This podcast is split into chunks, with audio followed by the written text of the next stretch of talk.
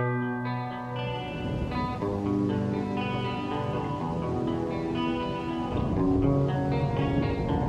will not be pushed, filed, stamped, indexed, briefed, debriefed, or numbered. My life is my own.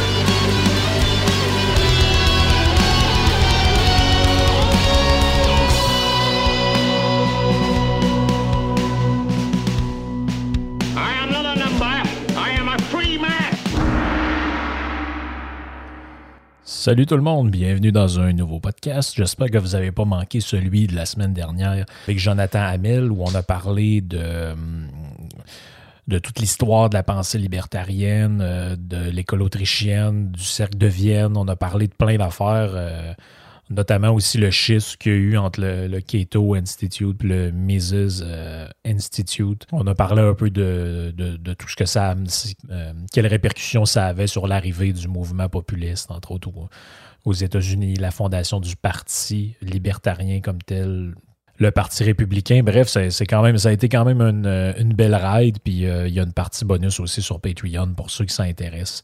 Justement, parlant de Patreon, euh, je vous invite, là, ceux qui, qui, qui sont pas puis qui aiment le podcast, à suivre. Il y a toujours, dans le fond, chaque fois que je fais des podcasts avec quelqu'un, ou presque, là, on a une petite partie bonus qui est réservée aux, membres Patreon. Il y a les podcasts de Yann et Frank là-dessus.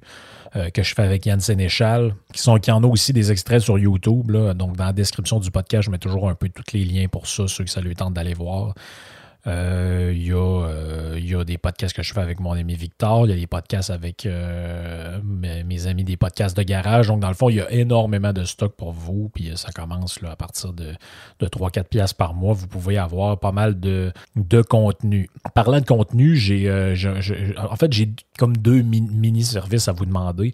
Ceux qui écoutent le podcast sur Apple ou euh, sur Castbox ou euh, sur en fait toutes les plateformes où vous pouvez laisser une note au podcast, même si vous ne l'écoutez pas sur Apple, vous l'écoutez sur Spotify, essayez de, au moins d'aller sur euh, Balados ou sur encore toutes les plateformes où vous pouvez laisser une évaluation au podcast. Laissez la note que vous pensez que ça vaut. Si vous pensez que ça vaut 5 étoiles, laissez-en 5. Si vous pensez que ça vaut 4, laissez-en 4. Si vous pensez que ça vaut rien, ben, oubliez ce que je viens de dire. Mais tout ça pour dire que la- laisser une note, c'est on est déjà à 40 kicks, mais on est beaucoup plus que ça qui écoute le, Vous êtes beaucoup plus que ça à écouter le podcast. Donc, ça serait le fun si on, faisait grimper ces chiffres-là. Moi, ça me, euh, ça me permet de, monter dans les rankings. Donc, si vous allez sur un, site comme Chartable où on, fait le ranking des podcasts, ça m'aide énormément à- à percer, dans le fond, le palmarès là-dedans, parce que le mécanique, l'algorithme est assez simple, c'est que plus vous avez de, de likes, et c'est mon prochain point, de comment d'évaluation, donc dans le fond, vous pouvez laisser, puis pas obligé de faire un roman, là, faites juste euh, marquer euh, très bon podcast, ou euh, j'aime ce podcast, ou good job, ou peu importe ce que vous voulez écrire, la- laissez ça. Donc, sur- surtout sur Apple Podcast, c'est vraiment là que ça aide. Sur Spotify, on peut pas le faire. Donc, s'il y en a bouché, qu'il y a beaucoup de gens qui écoutent via Spotify, peut-être juste faire le- le- l'effort d'aller sur une autre euh, plateforme où c'est possible de le faire. Comme je vous dis, il y a Castbox qui permet ça, de laisser un commentaire. Puis il y a aussi Apple Podcast surtout. Peut-être qu'il y en a d'autres, je ne les connais pas. Si vous les connaissez, ben, ce serait super smart de le faire et d'y aller. Mon dernier point, euh, mon projet sur lequel je travaille depuis plusieurs mois, euh, le podcast de euh, mon ami Michel, Liberty and Wine. Euh, Il y, a un- il y a un épisode, je suis certain que ça va vous intéresser. Euh, le sixième épisode, qui n'est pas le dernier qui est sorti, mais qui est le, le- sixième que vous pouvez trouver sur euh, libertyandwine.com ou Liberty Wine sur toutes les plateformes de podcast. Je mets le lien en description si vous voulez aller voir. Et ce serait le fun d'avoir un, petit coup de main de la part des auditeurs de ce podcast-là pour aller donner un petit thumbs up aussi ou aller euh, faire un petit download, jeter un oreille parce que cet épisode-là parle du Bitcoin, des crypto-monnaies avec euh, l'économiste Peter Saint-Onge. C'est vraiment intéressant.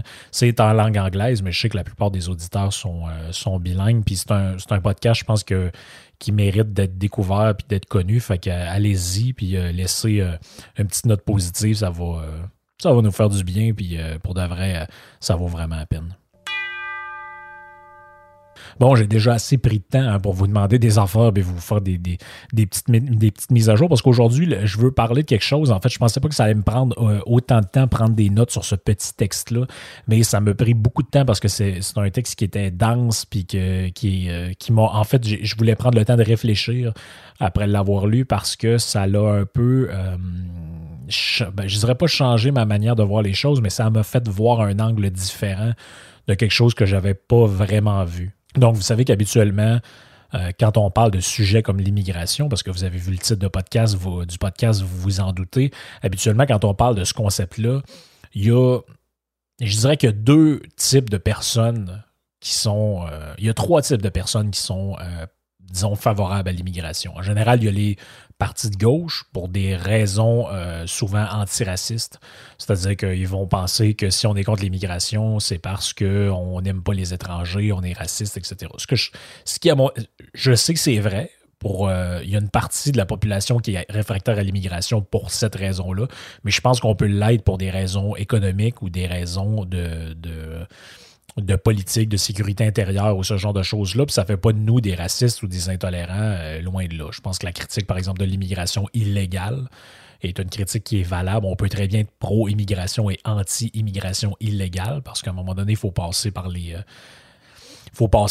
mêmes règles un peu pour tout le monde là-dedans pour pas que ça devienne euh, pour pas que ça devienne le chaos il y, a cette, euh, il cette perspective-là. Il y a aussi euh, la perspective, je dirais, libérale au sens un peu euh, caricatural du terme, c'est-à-dire la vision telle que le gauchiste la représente de l'entrepreneur qui veut de l'immigration pour pouvoir les faire travailler dans les champs, puis dans les, entreprises, ce qui n'est pas du tout une, mauvaise affaire. Si c'est utile à la personne qui accepte de le faire et à la personne qui veut le faire faire, c'est bien. Mais disons qu'il y a cette vision-là. Donc, on a je dirais, c'est on a l'immigration de, Québec solidaire, si on veut, puis on a l'immigration du Parti libéral du Québec.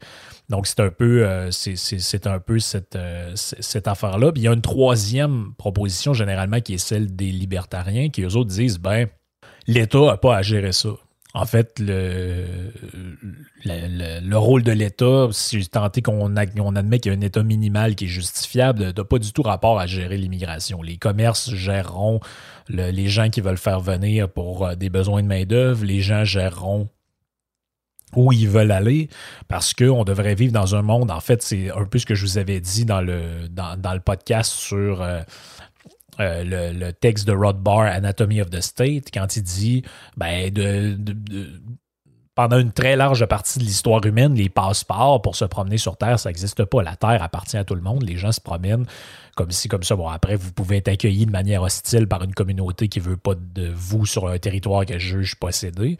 Mais ça reste que. Euh, ça, ça, reste que, au bout du compte, euh, la, circulation se faisait quand même librement ou assez librement. Et donc, c'est cette perspective-là qu'on dirait libertarienne euh, qui veut que, ben, en fait, c'est pas une question d'être pour l'immigration pour des raisons économiques ou d'être pour l'immigration pour des raisons antiraciales ou euh, cosmopolites, c'est être pour l'immigration, dans le sens que les gens font ce qu'ils veulent de leur vie. Si vous voulez partir et aller rester en République tchèque, de quel droit quelqu'un vous en empêcherait? Autant le, autant le pays qui veut vous empêcher de partir que le pays qui veut vous empêcher d'arriver, de quel droit vous empêche-t-il de vivre votre vie là où vous le voulez? Arrive dans cette histoire-là un personnage que j'ai déjà mentionné qui s'appelle Hans Hermann Hoppe. Donc, on, apparemment que ça se prononce comme ça parce que, en fait, bien que c'est un, économiste et un philosophe américain, Hoppe, c'est un, euh, il est d'origine allemande. Donc, il, est né à peine dans la, la Basse-Saxe, qui est une région euh, de cette partie-là de l'Europe, le 2 septembre 1949. Euh, c'est un personnage super intéressant, influencé, influencé par Ludwig von Mises. Euh, la tradition, je dirais, qu'ancienne de la philosophie, mais aussi de, ce qu'on appelle justement l'école autrichienne dont, on parlait, qui a été proche de euh, Murray Rothbard. D'ailleurs, c'est pour ça qu'il va immigrer aux États-Unis pour étudier avec euh, Murray Rothbard. On dit de lui que c'est un anarcho-capitaliste, bien que les, catégories, je pense que lui-même s'en revendique, donc il ne serait pas gêné d'entendre qu'on le classe parmi ces gens-là. Et ce qui est très drôle, c'est que à défaut de l'être, il se dit, à défaut de pouvoir être anarcho-capitaliste parce qu'on n'est pas dans ce type de monde-là, il préfère la monarchie à la démocratie. Je vous expliquerai un, peu pourquoi tantôt. En fait, Ope, c'est un personnage qui est intéressant pour ça, c'est qu'il est toujours très... Il est, toujours là où on n'attend pas qu'il soit. Tu il y a des penseurs qui sont très prévisibles. On dit, bon, ben, je ne sais pas, moi, vous parlez, pensez à Jean-Paul Sartre, ben, vous dites ben, n'importe quoi que je vais lire de Jean-Paul Sartre, j'ai juste à savoir de quel sujet il parle, je vais savoir qu'est-ce qu'il va en dire. Euh, c'est un. C'est autre chose. C'est autre chose. C'est quelqu'un qui est assez peu prévisible dans sa manière d'écrire, puis il va souvent chercher des. Pour, pour, pour, moi, je pense que c'est ce qu'il en fait un penseur génial, c'est qu'il va souvent chercher un angle ou une twist qu'on n'avait pas euh, pensé. Ça va être le cas d'ailleurs hein, sur le thème de justement l'immigration.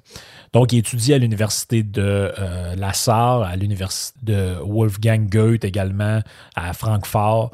Euh, il va faire des études de philosophie, de sociologie, d'histoire, d'économie, bref, euh, comme ça se faisait à l'époque, des genres d'études un peu multidisciplinaires. Il va obtenir pareil son doctorat en philo et il va faire un genre de maîtrise, là, si on mettrait ça dans nos termes d'ici, ou de licence, pour ceux qui sont en France, en euh, sociologie dans les années 80. Bon, par la suite, qu'est-ce qu'il va faire? Il va enseigner à l'université John Hopkins. Il va euh, enseigner, ben, en fait, je pense qu'actuellement, il est à l'université du Nevada à, Vegas. Euh, c'est, comme je l'ai dit, quelqu'un qui devient libertarien avec la en fréquentant Murray Rothbard. Euh, duquel il va être proche hein, quand même. Ils vont se côtoyer pendant à peu près 10 ans parce qu'il va être là de 86 à 95 au moment où euh, Rothbard décède. D'un point de vue philosophique, il est assez proche aussi d'un philosophe qui s'appelle Jürgen Habermas, qui était son euh, professeur euh, lorsqu'il étudiait à Francfort. justement, il y a une histoire là-dedans que sa, vision des droits individuels a un lien avec euh, l'éthique de Habermas. Donc peut-être que j'en reparlerai un jour dessus, mais c'est plus ou moins important pour l'instant de, revenir là-dessus. Je ne veux pas trop qu'on s'égare. Ce, qui est, ce qui est intéressant là-dedans, c'est que un peu dans le prolongement de, de, ce que fait Mises, Hope va valider le principe fondamental des libertariens, à savoir la propriété de soi.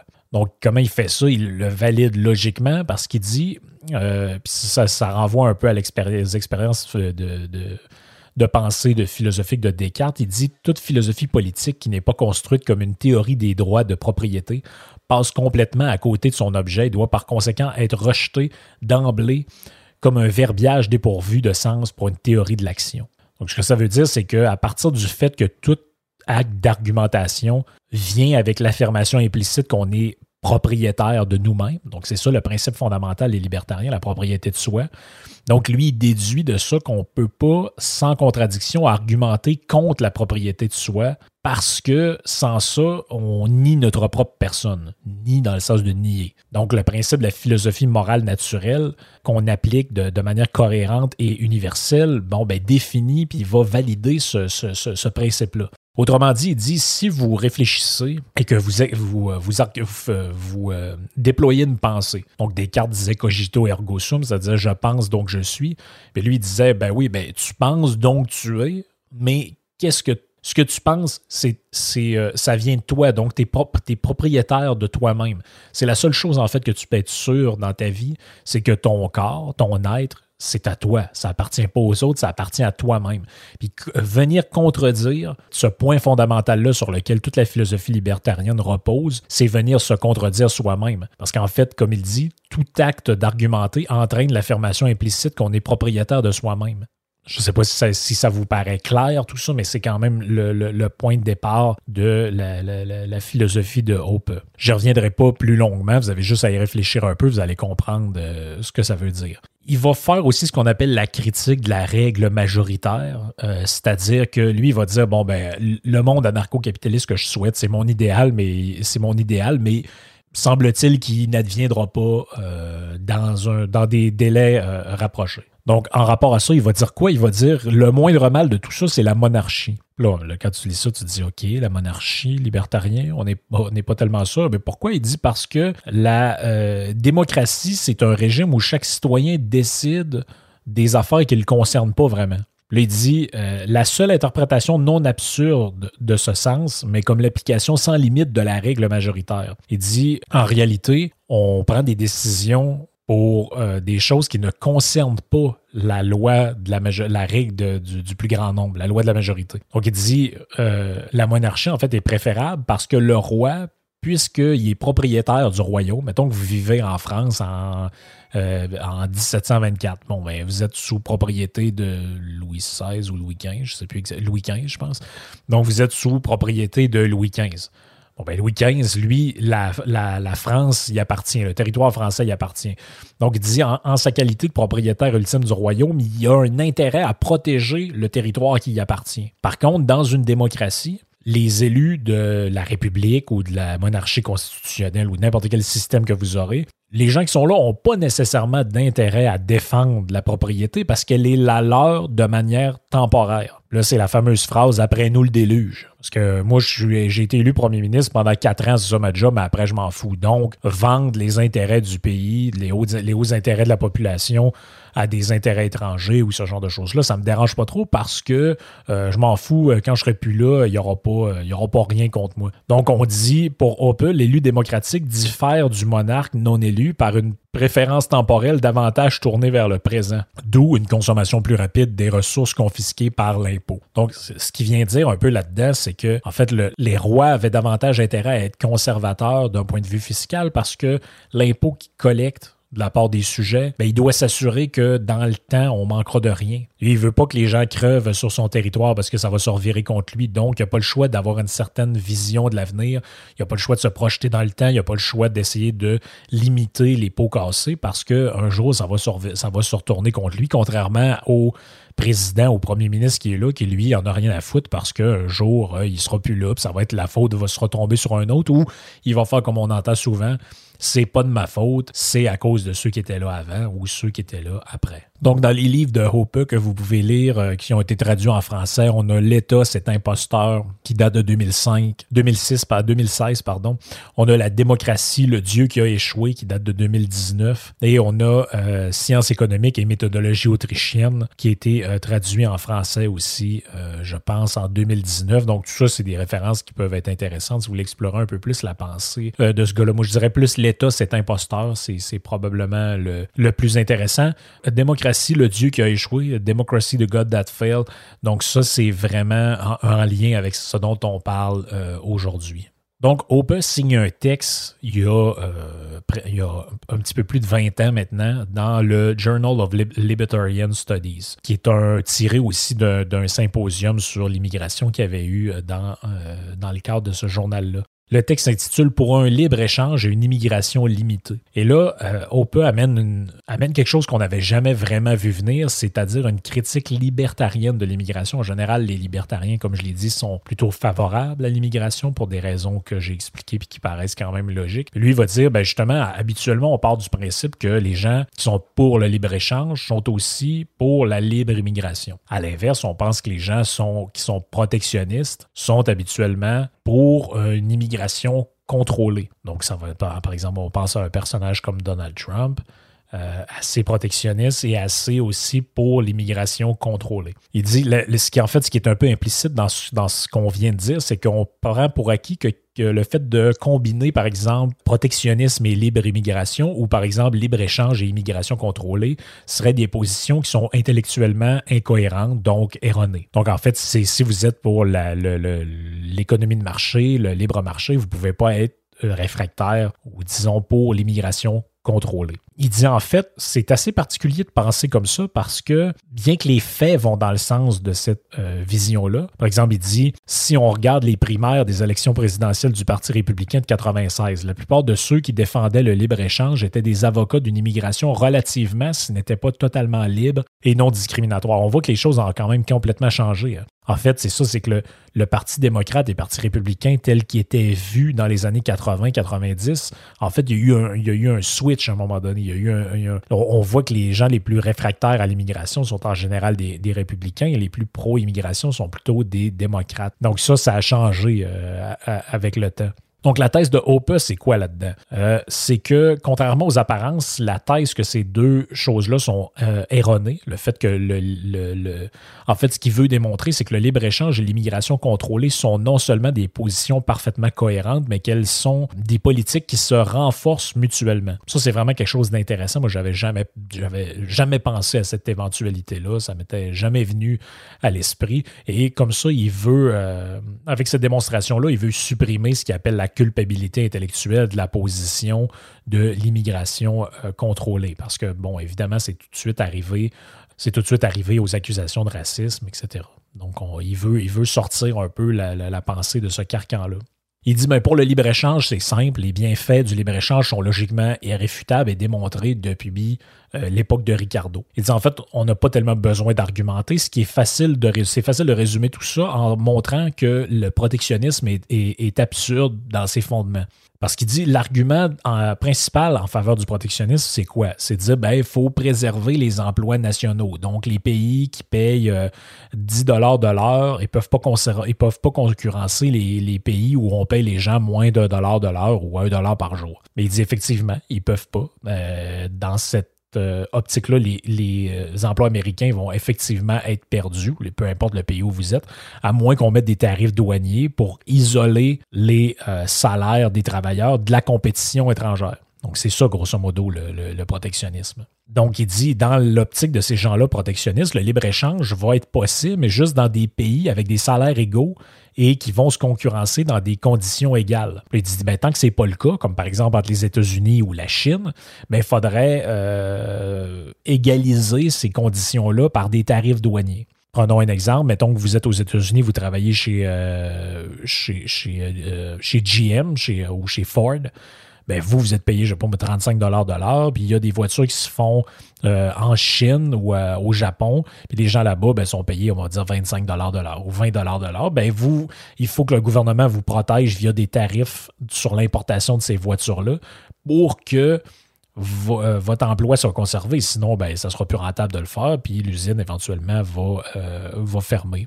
Il dit en fait, le problème, c'est que cet argument-là se débattit de lui-même parce que les, euh, l'idée là-dedans, c'est qu'on euh, on conclut que ce qui suit un fait en est une conséquence. En fait, les, euh, les, protectionnistes qui n'arrivent pas à comprendre là-dedans, mais en fait, quand je dis les faits ne suivent pas les conséquences, c'est un peu comme dire bon, ben les, les, riches consomment plus que les pauvres, donc c'est la consommation qui rend riche. Mais non, c'est l'inverse c'est parce que tu es riche que tu peux plus consommer.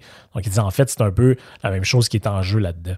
Bon, il dit ce que les protectionnistes n'arrivent pas à comprendre, c'est que en étant en faveur du protectionnisme à l'échelle internationale, il devrait aussi être en faveur d'un certain protectionnisme interrégional et même interquartier. Donc, qu'est-ce que ça veut dire? Ça veut dire, ben, si vous êtes, mettons, un protectionniste aux États-Unis, ben, vous devriez aussi être protectionniste entre, mettons, l'État de New York et l'État de la Floride. Et à l'intérieur de la Floride, vous devriez être protectionniste entre euh, Tampa Bay et Miami. Vous devriez être protectionniste entre Palm Beach et euh, je ne sais pas trop quel coin. Pourquoi? Parce que ben, dans ces coins-là, le niveau de vie n'est pas tout à fait le même partout. Il y a des gens qui le salaire moyen est un petit peu plus élevé une place qu'un autre. Et bref, euh, vous n'êtes pas en concurrence euh, parce que quelqu'un, mettons, qui, qui, a une entreprise de construction dont le siège social est en Floride, il n'a pas la même imposition, il n'a pas les mêmes salaires que quelqu'un qui est à New York. Donc, si on suit le raisonnement des protectionnistes, on devrait mettre des tarifs pour égaliser tout ça, sans quoi il y aurait, euh, il y aurait, il y aurait des problèmes de compétition. Si on le ramène au Québec, c'est-à-dire qu'une entreprise qui est située, par exemple, en Gaspésie, ne devrait pas pouvoir compétitionner avec une entreprise qui est à Montréal, parce qu'à Montréal, bon, les taxes municipales sont plus élevées, euh, il y a plus de tarifs de toutes sortes, le gaz est plus cher, etc. Donc, ces gens-là, ils ne devraient pas pouvoir euh, être en compétition parce que c'est une compétition déloyale ou illégale ou, qui devrait l'être plutôt. Donc, on va mettre des tarifs là-dedans. Donc, si c'est vrai que le protectionnisme à l'international pouvait rendre une nation entière prospère et forte, devrait être aussi le cas du protectionnisme régional ou même local, d'une ville à l'autre, ou même d'un quartier à l'autre. En fait, on pourrait même aller plus loin. Si l'argument protectionniste était vrai, ça reviendrait à mettre en accusation toute forme d'échange et à défendre la thèse que chacun serait le plus prospère et le plus fort s'il n'échangeait avec personne. s'ils restaient dans un état d'isolement autosuffisant. Parce que c'est où que vous fixez la limite dans le. Ah oui, ben là, il faut mettre un protectionnisme. Parce que ça, c'était en Europe, c'est très drôle. Il y avait ça il faut mettre un, protectionnisme dans, euh, autour de la zone euro. Comme si les conditions de vie sont égales en France qu'en Allemagne, en Allemagne qu'en Turquie, ou en Turquie qu'en Espagne. Genre, je veux dire, tout ça est complètement ridicule. Évidemment que c'est pas égal. Donc, il y a autant de probablement de différences entre ces pays-là qu'entre d'autres pays de d'autres zones du monde. Donc, c'est évident que dans ce cas-là, si on vivait tout le monde isolé puis personne n'échange avec personne, ben, on ne perdrait pas nos emplois, mais euh, il n'y en aurait pas d'emplois. Tout le monde comprend ça. Donc, en allant jusqu'au bout des implications de l'argument protectionniste, ce qu'on fait, c'est qu'on montre l'absurdité d'une société qui serait fondée sur ce principe-là. Donc, si c'est absurde au niveau local, que c'est absurde au niveau régional, que c'est absurde au niveau interprovincial, ben, c'est absurde au niveau international. Donc, va pour euh, le libre-échange. Donc, sur le lien entre ce concept-là et l'immigration. Il va dire le fait qu'on veut, le fait que des gens quelque part sur Terre ne veulent pas vivre, cohabiter avec les Mexicains, les Chinois, les Allemands, les Mexicains, les Hindous, peu importe, ça ne veut pas dire qu'ils ne veulent pas échanger avec eux. En fait, euh, même si c'était vrai que le revenu réel augmentait suite à l'immigration, ça ne euh, ça, voudrait pas dire que l'immigration serait bonne en tant que telle. La richesse matérielle, c'est pas la seule chose qui compte. Bon, ils disent ce qui constitue le bien-être et la richesse, c'est assez subjectif et des gens peuvent préférer un niveau de vie matérielle plus faible avec une distance plus grande vis-à-vis de certaines autres personnes euh, qu'un niveau matériel plus élevé puis une distance plus faible. Bon, ça, c'est euh, c'est une prémisse de base. Donc là, c'est là que l'idée est intéressante et qu'il amène là-dedans. Le, bout précédent, je trouve ça quand même assez peu convaincant, mais ce bout-là me semble l'est quand même assez. Il dit le libre-échange réduit la nécessité de l'immigration. Il dit par exemple, tant que les produits mexicains, les produits qui sont faits dans une zone à faible salaire, peuvent entrer librement dans une zone à haut salaire comme les États-Unis, l'incitation des, Mexicains à émigrer vers les États-Unis est réduite. Pourquoi? Parce que toi, tes, produits, là, ils sont achetés par du monde qui ont du cash. Donc, qu'est-ce que tu fais? Tu t'enrichis, tu t'enrichis, et là, tu augmentes ton niveau de vie. Par contre, si tes produits, tu ne peux pas les exporter, tu te dis, bon, ben finalement, il y a juste de la. Il y a pas il n'y a, pas de commerce à faire dans mon pays de merde parce qu'ailleurs, ils ne veulent pas de mes produits. Donc, c'est quoi, qui, c'est quoi qui te reste comme solution? Il te reste comme solution à dire, ben, je vais aller dans la place où on peut faire de l'économie puis où les gens ont de l'argent. Donc, tu vas être incité à immigrer dans ce genre de pays-là. Il dit au contraire, si les produits mexicains sont empêchés d'entrer sur le marché nord-américain, la tentation des travailleurs à partir pour les États-Unis, comme je viens de le dire, augmente. Il c'est la même chose. Quand les producteurs nord-américains sont libres d'acheter et de vendre aux producteurs et consommateurs mexicains, les exportations de capital des États-Unis vers le Mexique sont réduites et si les, produits, si les producteurs nord-américains sont empêchés de le faire, la tentation de délocaliser la production des États-Unis vers le Mexique augmente. Donc, dans le fond, plus vous limitez le libre-échange, plus vous favorisez la délocalisation et l'immigration, parce que là, les gens n'ont plus le choix de bouger pour essayer de faire leurs affaires. Donc, il dit, plus on est libéral en politique intérieure, moins on doit avoir recours à l'immigration. À l'inverse, plus on tombe dans le socialisme, plus ça devient attrayant pour les immigrants et plus les entreprises demandent de l'immigration parce qu'ils n'arrivent plus à trouver de la main-d'œuvre à bas salaire. Autrement dit, le gouvernement national qui suit une politique de non-intervention et qui laisse les, transactions euh, aller ben, de manière libre, ce que ça fait, c'est que la politique du gouvernement qui consiste à protéger les citoyens et leur propriété de l'agression intérieure, des dommages, la fraude, etc., ben, ça devient euh, euh, moins ça devient moins nécessaire parce que le libre-échange fait en sorte que les gens ont moins d'intérêt à immigrer vers ces pays-là parce qu'ils ils, ils sont capables de faire de la business chez eux. Donc, il dit quand les États-Unis suivent une politique stricte de libre-échange intérieur, l'immigration en provenance de régions à faible salaire comme le Mexique est réduite, alors que quand ils poursuivent une politique sociale, cette même immigration est rendue plus attractive. Donc, qu'est-ce qu'il dit là-dedans? Il dit, ben, si vous vivez dans un État où c'est très, très socialiste, où c'est très compliqué pour les entrepreneurs de trouver de la main-d'œuvre, qu'il y a plein de règlements, il y a plein de ci, il y a plein de ça, qu'est-ce que ces gens-là, qu'est-ce que c'est, vers quoi ces gens-là se tournent? Ben là, ils vont mettre de la pression, dire, ben, ça nous prend des, nouveaux arrivants qui veulent travailler, ça nous prend du monde pour travailler, on n'a pas de gens, les gens sont sur les programmes sociaux, ils veulent ci, ils veulent ça, donc on a besoin d'immigration. Il dit, si vous êtes dans un monde libre, où c'est facile d'embaucher quelqu'un, de congédier quelqu'un, d'offrir le salaire qu'on veut, peu importe les, règles de salaire minimum, puis de charges sociales, puis de tout ce que vous voulez, c'est beaucoup plus facile d'avoir une fluidité au niveau de la main-d'œuvre, donc beaucoup moins besoin d'avoir recours à ça.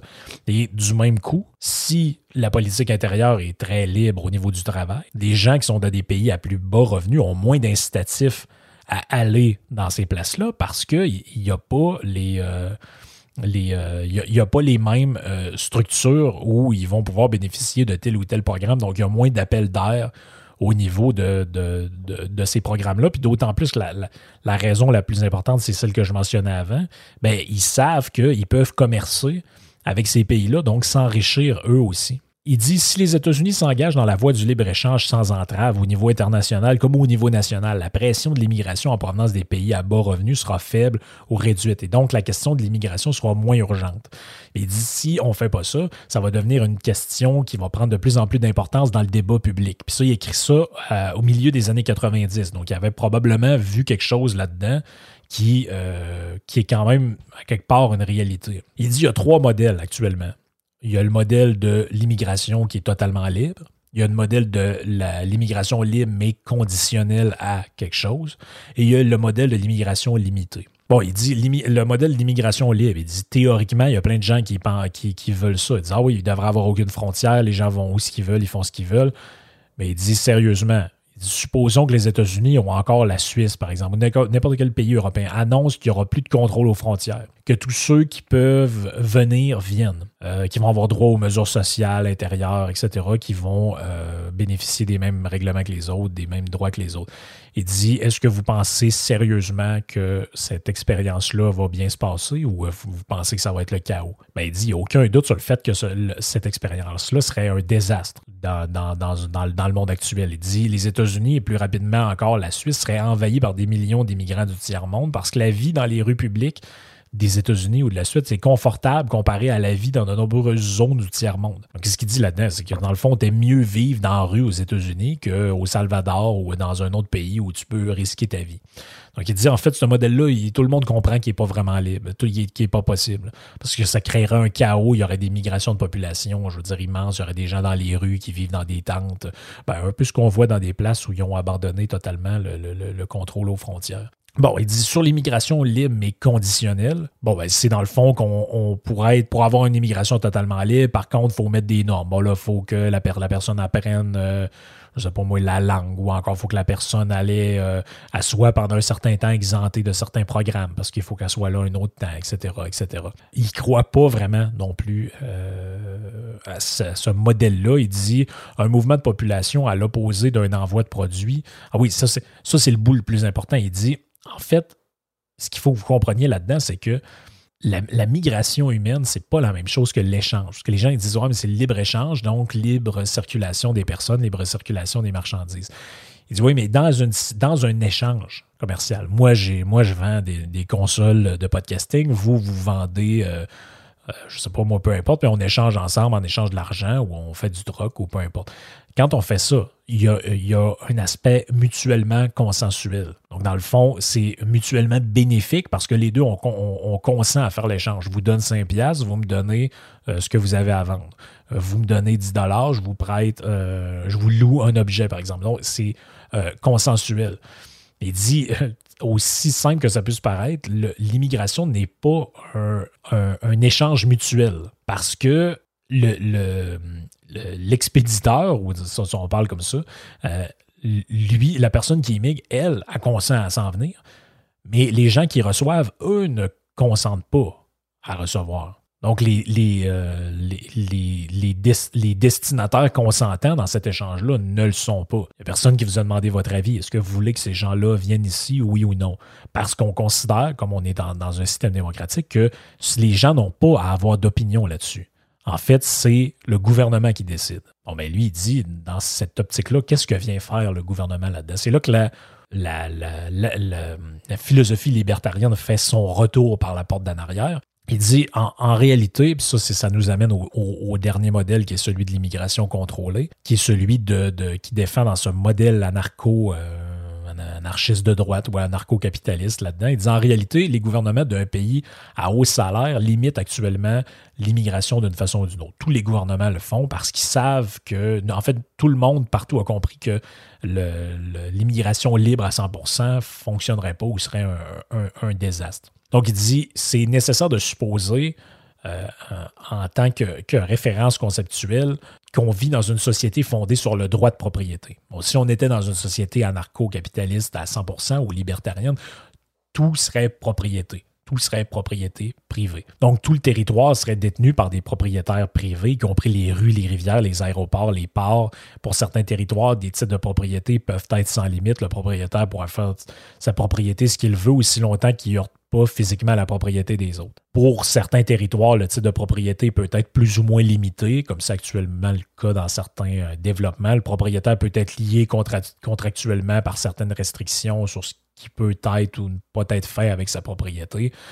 Bref, il y a toutes sortes de dispositions euh, là-dedans. Par exemple, on peut euh, interdire les constructions sur plus de quatre étages, interdire la vente ou la location à des couples qui ne sont pas mariés ou des gens qui sont fumeurs, par exemple. Toutes sortes de dispositions comme ça. Mais bref, tout est régi selon le droit de propriété. Il dit dans ce type de société-là, il n'y a rien qui ressemble à une liberté d'immigration ou un droit d'immigrant à aller et venir. En fait, ce qui existe, c'est là que c'est important, c'est la liberté des propriétaires privés et indépendants d'admettre ou d'exclure les autres de leur propre propriété en accord avec leur type de propriété, limité ou non. Donc, c'est-à-dire que vous, si vous avez un terrain, ou vous, mettons, vous, avez, vous êtes tenancier d'une ferme sur une île quelque part, euh, mettons l'île d'Orléans. Vous faites pousser des patates là-bas, puis euh, vous décidez que vous voulez que quelqu'un de l'étranger vienne travailler avec vous mais vous avez le droit de le faire et le gouvernement devrait avoir aucun mot à dire là-dessus. À l'inverse, il n'y aurait pas non plus le droit de dire ben, sur cette île-là, maintenant, on permet à tel nouvel arrivant de venir s'installer. En tout cas, pas dans la section où vous êtes propriétaire. si l'île est à vous, ben, si vous refusez que ces gens-là viennent, vous refusez que ces gens-là viennent. Donc, c'est comme un, gain de liberté d'une part pour le propriétaire, mais une perte de liberté, si on peut dire, pour ceux qui euh, sont les, les, migrants dans cette histoire-là. Donc, l'admission sur certains territoires peut être facile, alors que sur d'autres, ce serait presque impossible. Il dit euh, l'admission sur la propriété de quelqu'un n'implique pas la liberté de se déplacer aux alentours, à moins que les autres propriétaires n'aient consenti à ces mouvements. Il y a d'autant d'immigration ou de non-immigration, d'exclusivité ou de non-exclusivité, de ségrégation ou de non-ségrégation, la discrimination ou de non-discrimination que le désir les propriétaires individuels ou les associations de propriétaires. Autrement dit, ce qu'il défend, puis ça c'est vraiment une position qui est zéro, zéro à la mode, lui ce qu'il défend, c'est l'idée que, par exemple, si on était vraiment dans une société où le droit de propriété est, vraiment important au point où les gens font ce qu'ils veulent, un peu ce qu'on dit des fois quand on dit qu'un commerçant a le droit de refuser de servir quelqu'un. Donc, vous rentrez dans un commerce, le commerçant dit Moi, je ne vous sers pas, sortez d'ici. Techniquement, c'est son droit. Mais tu sais, on parle de plus en plus de ah, la discrimination, blablabla. Quelqu'un qui est propriétaire d'un logement, c'est pas correct qu'il refuse quelqu'un, par exemple, si la femme est enceinte parce que lui, il veut pas d'enfant dans sa propriété, parce qu'il veut pas que les autres se plaignent, euh, ou encore qu'il veut pas telle confession religieuse ou quoi que ce soit. Mais dans un monde de droit de propriété, je dirais presque absolu, vous faites ce que vous voulez, c'est chez vous. Si vous voulez pas louer à cette personne-là, vous louez pas à cette personne-là, that's it, that's all. Donc, dans ce scénario-là, il n'y a pas de différence entre les mouvements physiques des biens et la migration de la population.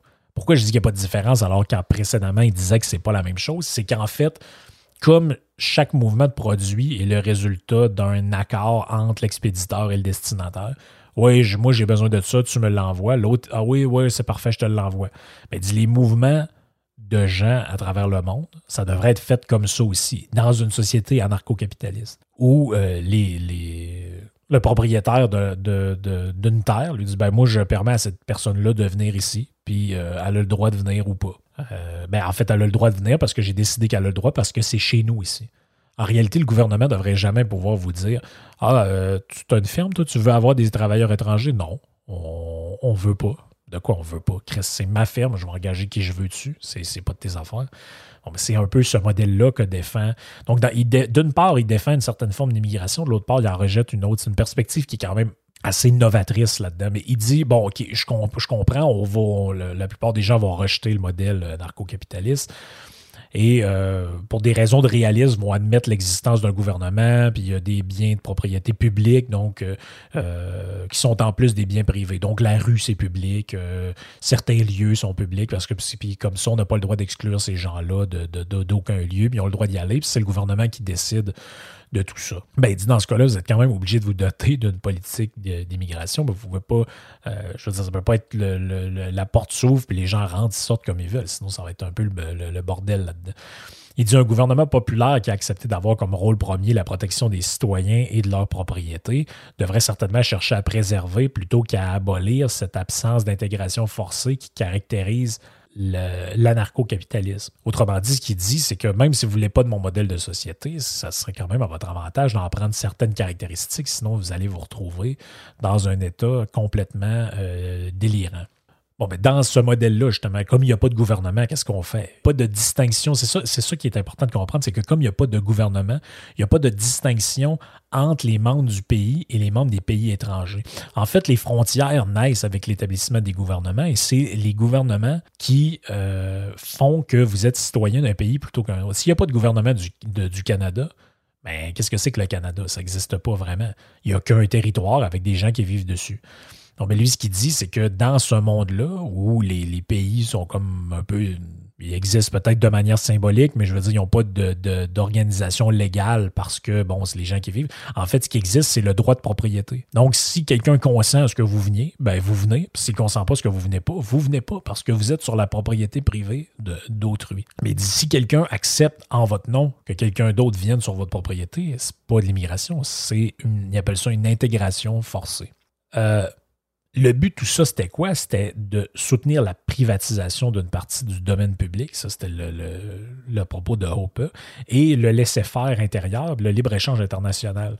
Mais c'est aussi l'idée qu'il veut, c'est de faire adopter une politique d'immigration restrictive pour protéger la euh, propriété privée parce que, parce que lui, il dit tu ne peux pas comparer le libre-échange avec la libre circulation parce qu'il n'y a pas, comme je l'ai dit, de destinataire consentant là-dedans. Il n'y a pas personne qui a consenti à cet échange-là. Puis le, le, fait que le gouvernement puisse lui consentir à ça en votre nom, c'est quelque chose qui refuse euh, euh, d'un point de vue logique. Donc, le libre-échange est compatible avec une certaine limitation de l'immigration. Donc, c'est j'ai coupé court, j'ai essayé de pas trop m'étendre là-dessus parce que ça fait déjà 45 minutes que, je parle, mais c'est pas mal ce que Hope avait, avait, à dire là-dessus. Je suis pas d'accord avec ce qu'il raconte nécessairement. Je trouve qu'il y a quand même des points qui sont intéressants là-dedans, notamment d'un point de vue logique. Puis euh, ben, je suis curieux de savoir ce que les gens, euh, que les gens en ont pensé. Il y a une chose qui est sûre, c'est qu'on peut pas dire que c'est pas euh, original dans son, dans, dans, dans, son genre. Puis ben, peut-être qu'on va reparler de Open dans un autre prochain, dans un autre podcast. Il, divise un peu, mais euh, je pense que c'est quand même un penseur qui amène des trucs intéressants. Ok tout le monde, bonne fin de semaine, bonne semaine, ciao.